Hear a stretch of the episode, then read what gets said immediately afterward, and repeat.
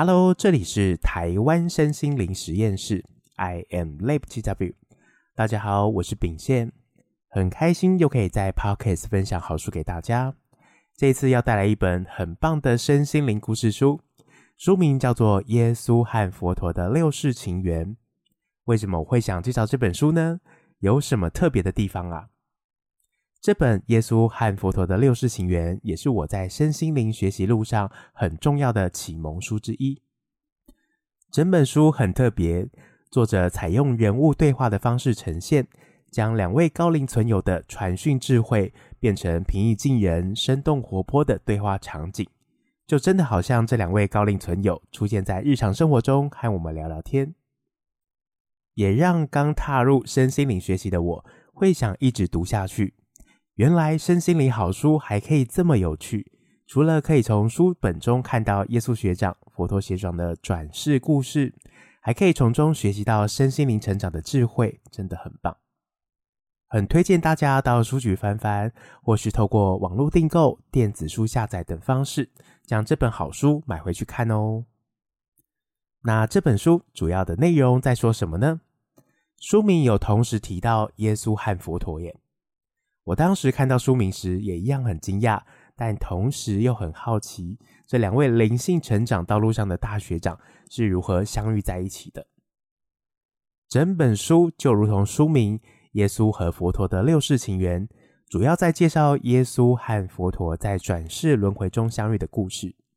他们是如何遇到，一起学习，相互扶持，在没事的转世过程中，又过着什么样的人生，面临着什么样的考验。每一次转世的相遇，耶稣和佛陀又有什么样灵性进展与学习？书本中有提到一个很棒的譬喻，就好像是悟道的阶梯。作者除了将耶稣和佛陀这些精彩的转世故事带给我们之外，同时也帮助我们学习借鉴两位大学长的悟道经验，让我们可以在悟道阶梯上省下大量的时间。我在看这本好书的时候，就好像坐在 VVIP 的观众席，有两位高龄存友带着我看耶稣和佛陀的六次重要转世相遇经验，并且在旁边细心慢慢的说明分享，让我明白哦，原来两位学长是这样一路学习走过来的啊！很感谢有这样的机会，能够听到这么精彩的故事，并且可以从中学习智慧。后哦，进入到这本书的内容吧。首先，这本书的作者是谁呢？作者的名字是葛瑞雷纳，一九五一年出生在美国麻州。他原本是一位职业吉他手，在一九九零年代经历过一场灵性觉醒之后，开始能够感受到两位高龄存有。作者在书中用阿顿和白沙这两个名字来代表。在一九九二年开始。葛瑞雷纳就开始记录下两位高龄存有智慧教导，并且将这些高龄存有的对话集结成书出版上市。大家可以透过网络查询关键字“告别娑婆三部曲”，而这本《耶稣和佛陀的六世情缘》是《告别娑婆三部曲》系列的外传。在阅读这本书之前，不用担心没有读过《告别娑婆三部曲》会不会看不懂这本书。这是作者独立写出来的。专注在分享悟道的阶梯的书，同时呢，葛瑞雷纳是一位长期学习奇迹课程的学员和教师。直到目前，葛瑞雷纳七十三岁了，也还持续在写书、举办读书会、讲座，还有传递奇迹课程哦。有兴趣多了解葛瑞雷纳的朋友，可以到他的国外官方网站看看哦。对了，刚才有提到葛瑞雷纳是奇迹课程的学员。那奇迹课程的内容是什么呢？能不能简单介绍一下？好哦，葛瑞雷纳在这本书的开头也有花了一些篇幅分享介绍奇迹课程，以及奇迹课程和耶稣、佛陀两位学长的关系是什么。首先，奇迹课程是怎么来的呢？在书中，作者葛瑞雷纳有分享介绍，这是一套由传讯者海伦·舒曼接收讯息写成的书。他是一位心理学博士，在某一天开始忽然可以接收到耶稣学长的通灵讯息后，经历七年多的时间进行大量笔记书写，将耶稣学长传讯对话记录下来，再由海伦的同事比尔赛佛将海伦所朗读的传讯内容完整打字保留，最后还一起成立心灵平安基金会，将这本书出版上市，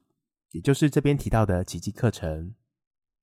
作者有提到，奇迹课程不是宗教，而是一套自修的学习课程，主要在教我们如何跟着奇迹课程的内容学习宽恕。以及在生活中实际操练，慢慢化解那些旧有的小我思想体系，进一步达到真宽恕，帮助我们移掉那些使我们感受不到爱的障碍，并且发现我们每一个人的本质其实就是爱。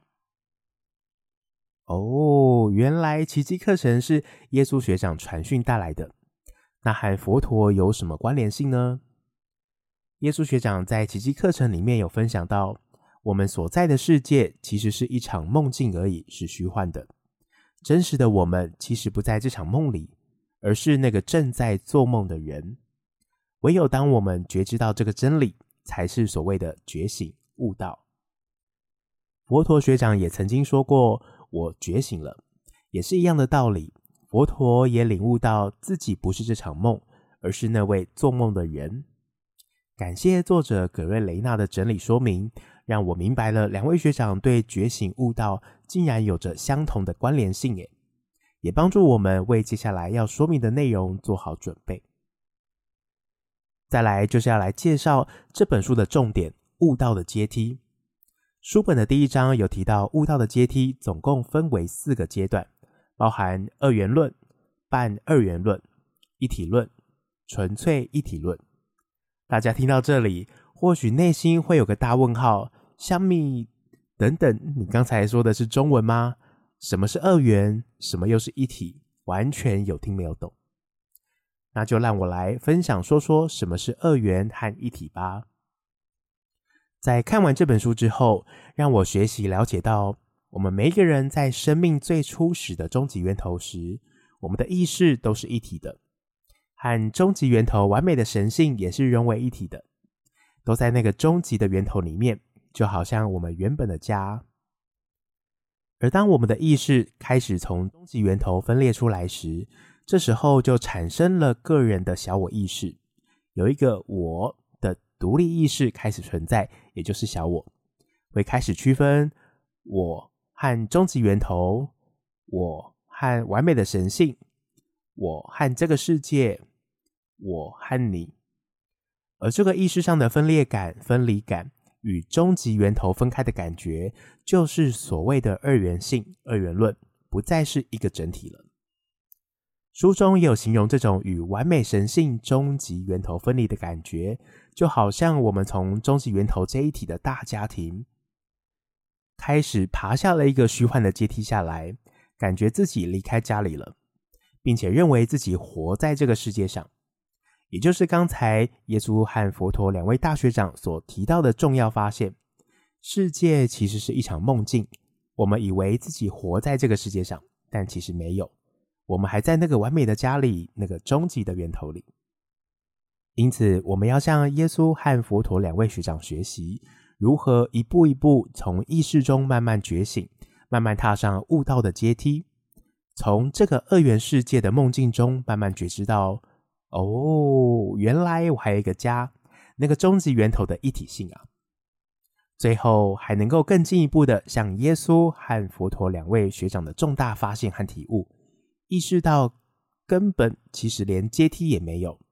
我好好的，我还在终极源头，还在家中好好的休息耶。只是我刚刚做了一场大梦，一场我活在这个虚幻世界二元世界的梦里。那种梦中的分裂分离感，只是我以为我离开了，但其实没有。于是我们就真正醒过来了。分享到这边，大家或许对二元以及一体性开始有更清楚的概念了。接着，我们就可以来分享关于悟道的阶梯上，每一阶会遇到什么样的情况吧。好，第一，悟道的阶梯第一阶。也就是阶梯的最底层二元论。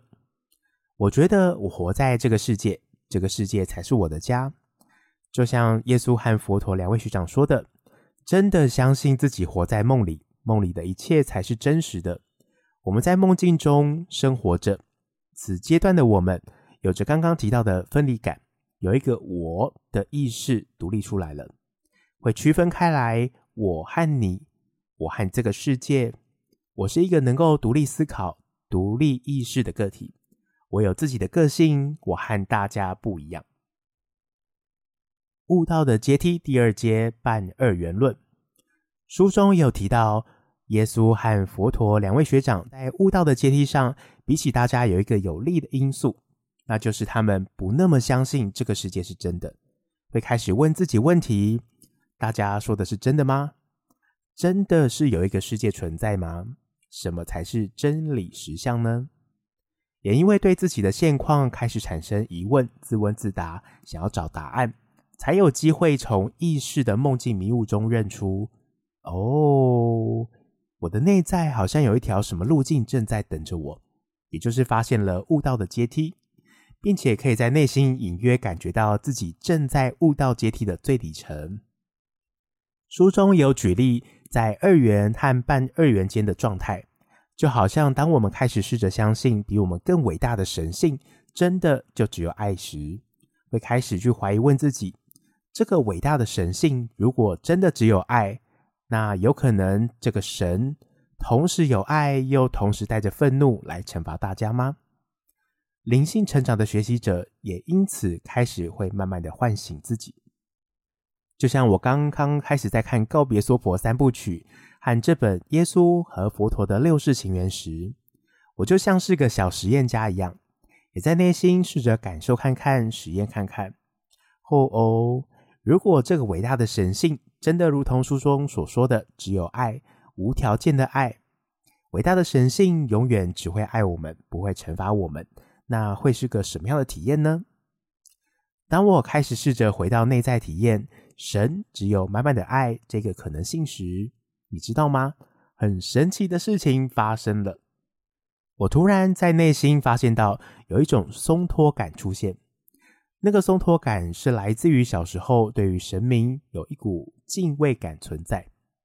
长辈和家人亲友们总是会说，做错事神明会惩罚我的那种深层恐惧感、距离感，以及高高在上的感觉。根本不可能像现在一样还能称耶稣、佛陀两位大学长这么亲切。当我相信，如果伟大的神性真的只有爱时，从我愿意相信的那一刻开始，从内心油然而生的平安感真的会出现呢。这也是我在看《告别娑婆》系列书籍时获得的那种内心平安感，也因此让我发现到，哦，真的似乎有一道门，一条路。或是书中提到的阶梯感出现了一种全新的可能性，但作者格瑞雷纳也说，当我们又回到生活中时，时常会忘记书中的那种感觉，因此很容易会在二元以及半二元的阶梯徘徊，来来回回前进又后退着。再来是悟道的阶梯第三阶一体论，就像我刚才分享的心得体悟一样。当我们开始觉知到，哦，原来还有一个可能性是终极的源头啊！我们每一个人、世界万物都是从那个终极源头的地方分离出来的。当我们觉知、体会到这一点，就开始有机会往一体论悟道的阶梯迈进一步了。而我在这个阶段的体悟也真的很深刻。当我在大量阅读完身心灵书籍以及习修身心灵课程之后，确实，在心中有慢慢发现，大家最后好像都会指向同样一条方向，一条通往爱的方向。我们其实都是一个整体，我们都是一家人，都是从那圆满、完美、无缺、只有爱的终极源头中来的。但往往在工作生活中遇到事情，才是真正阶梯的考验。很可能因为家人的一句话，心中产生不耐烦的感受。甚至还会回嘴，马上就会从一体论，我们其实都是一个整体，都是一个家人，立刻退回到二元的阶梯，觉得自己不被认同，甚至事后还会产生满满的罪疚感以及自责感，并且发现自己学了那么多，怎么还会有退步的感觉？这时候真的要多给自己温柔的支持，就像这本《耶稣和佛陀的六世情缘》里面所分享的，耶稣和佛陀两位大学长也花了很多时间，大量投入练习和生活中的实际操练，才有办法真正体会到一体论的内涵，扎扎实实的一步一步往上爬。我们也要试着多给自己一些耐心，慢慢来哦。第四个悟道阶梯的第四阶。纯粹一体论，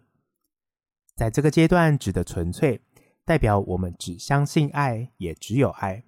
只相信我们都在那个终极源头的家里，并没有被遗弃，也从来没有和他分离过。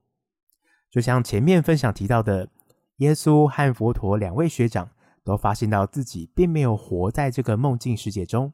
而是真正的醒过来了，真正的觉醒，真正的悟道。哦，原来我是在做梦啊！我并没有离开过终极源头的家，我还在家里，从头到尾根本没有分离过，也没有与神性和终极源头分开，也没有下阶梯，甚至根本也没有阶梯可以下。就像书本章节最后一章的标题“阶梯消失”，也真的很感谢作者。葛瑞雷纳透过耶稣和佛陀的六世情缘，将这悟道的阶梯整理分享给我们，让我们可以依循路径理解学习，并且在生活中能够用用看，对照自己正在哪个阶段中。好了，那接下来就邀请大家和我一样舒服的坐在 VVIP 的观众席，我们要来听听看耶稣和佛陀两位学长的六段转世相遇故事。以及和悟道的阶梯有什么关联性吧？首先，第一个转世的场景，我们来到了日本。这一世的耶稣和佛陀是两位一起学习修道的好朋友，一起在日本最古老的宗教之一神道里学习着。在这个阶段，都还在悟道的二元阶梯中。虽然他们偶尔能体验感受自己和宇宙万物是一个整体，但也是暂时的感受。回到生活中，大多时间都还在二元和半二元的阶梯中徘徊着。这一世的他们有一个重要的进展，就是在心中已经会开始质疑，去质疑所谓的人生的真实性，也开始觉得人生是个幻象。直到了下一世转世，才开始继续探索这一点。接着第二个转世场景，我们来到了中国。这一世的耶稣和佛陀从小是青梅竹马。后来也成为一对夫妻，也因过过广的学习累积，当时有机缘跟随道家的老子学习一体论。这个转世阶段也有很不错的进展，从原本的神道半二元阶梯，有机会更进一步爬到一体论的阶梯，发现了终极源头，并且体验到自己和万物都是一个整体。接着第三个转世场景，我们来到了印度。这一世呢，印耶稣和佛陀是一对生长在印度教家庭的堂兄弟，从小也对灵性成长有着很大的渴望，也一路寻找师傅，跟随一位圣者学习。虽然他们也发现体验到了一体论，并且下定决心只追求一体论，但由于没有一套完整的练习方法，导致他们在这一世忽略照顾自己的身体。因为营养不良，没有干净的水可以饮用，而在二十七岁左右的年纪过世了，结束了这一世悟道阶梯的学习。第四个转世场景来到了希腊，耶稣和佛陀在这一世刚好都是雅典学院柏拉图老师的学生。他们由于前几世转世累积的学习，让他们可以很快的从二元到半二元。甚至能够同时学习柏拉图老师的教导，还能够有自己的独立性思考，质疑所学习到的一切，并且不断寻求真理到底为何。他们在这一世发现到，觉醒其实和个体性无关，也就是刚刚提到的小我，和这个我的意识无关。唯有在内心抛弃我的个体性，才有机会从二元、半二元再进一步到一体论，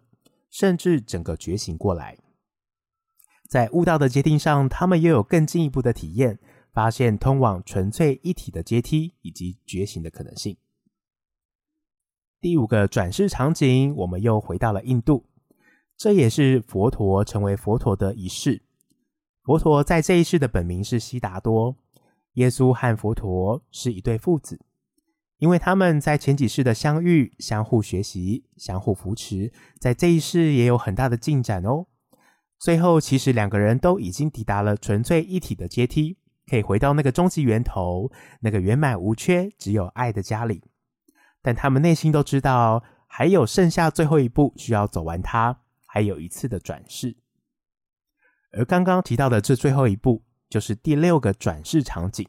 这一次我们来到了耶路撒冷，也是耶稣成为耶稣的仪式。这次换佛陀当耶稣的弟子门徒，这一世最重要的任务，已经不是在悟道的阶梯上学习了。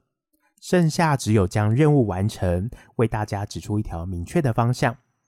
即便耶稣先生被钉在十字架上时，都还能够为大家示范出爱的完美典范，并且活出真宽恕。当他们最后任务完成时，阶梯也消失了，终于可以回到那个终极源头，那个一体性圆满的家，只有爱的家融为一体。以上呢，是关于耶稣和佛陀六个重要转世相遇的故事。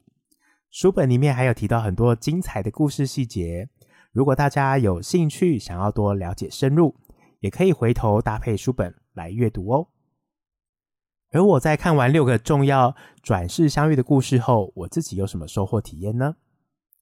看完故事，印象很深刻的是，原来从一开始，耶稣和佛陀两位学长。也是从悟道的阶梯最底层开始，慢慢一路往上爬的耶，没有捷径，并且还经历了那么多事，都持续不断的精进用功，才有每一次的进展体悟。另外，像是在印度的转世经验中，因为没有好的心灵锻炼练习方法，只追求专注在一体论，一昧的舍弃二元，而忽略了眼前的物质生活。在悟道的阶梯进程上，把焦点摆错位置了，没有好好的照顾身体，导致这具身体的学习工具毁坏，失去了生命。直到我读到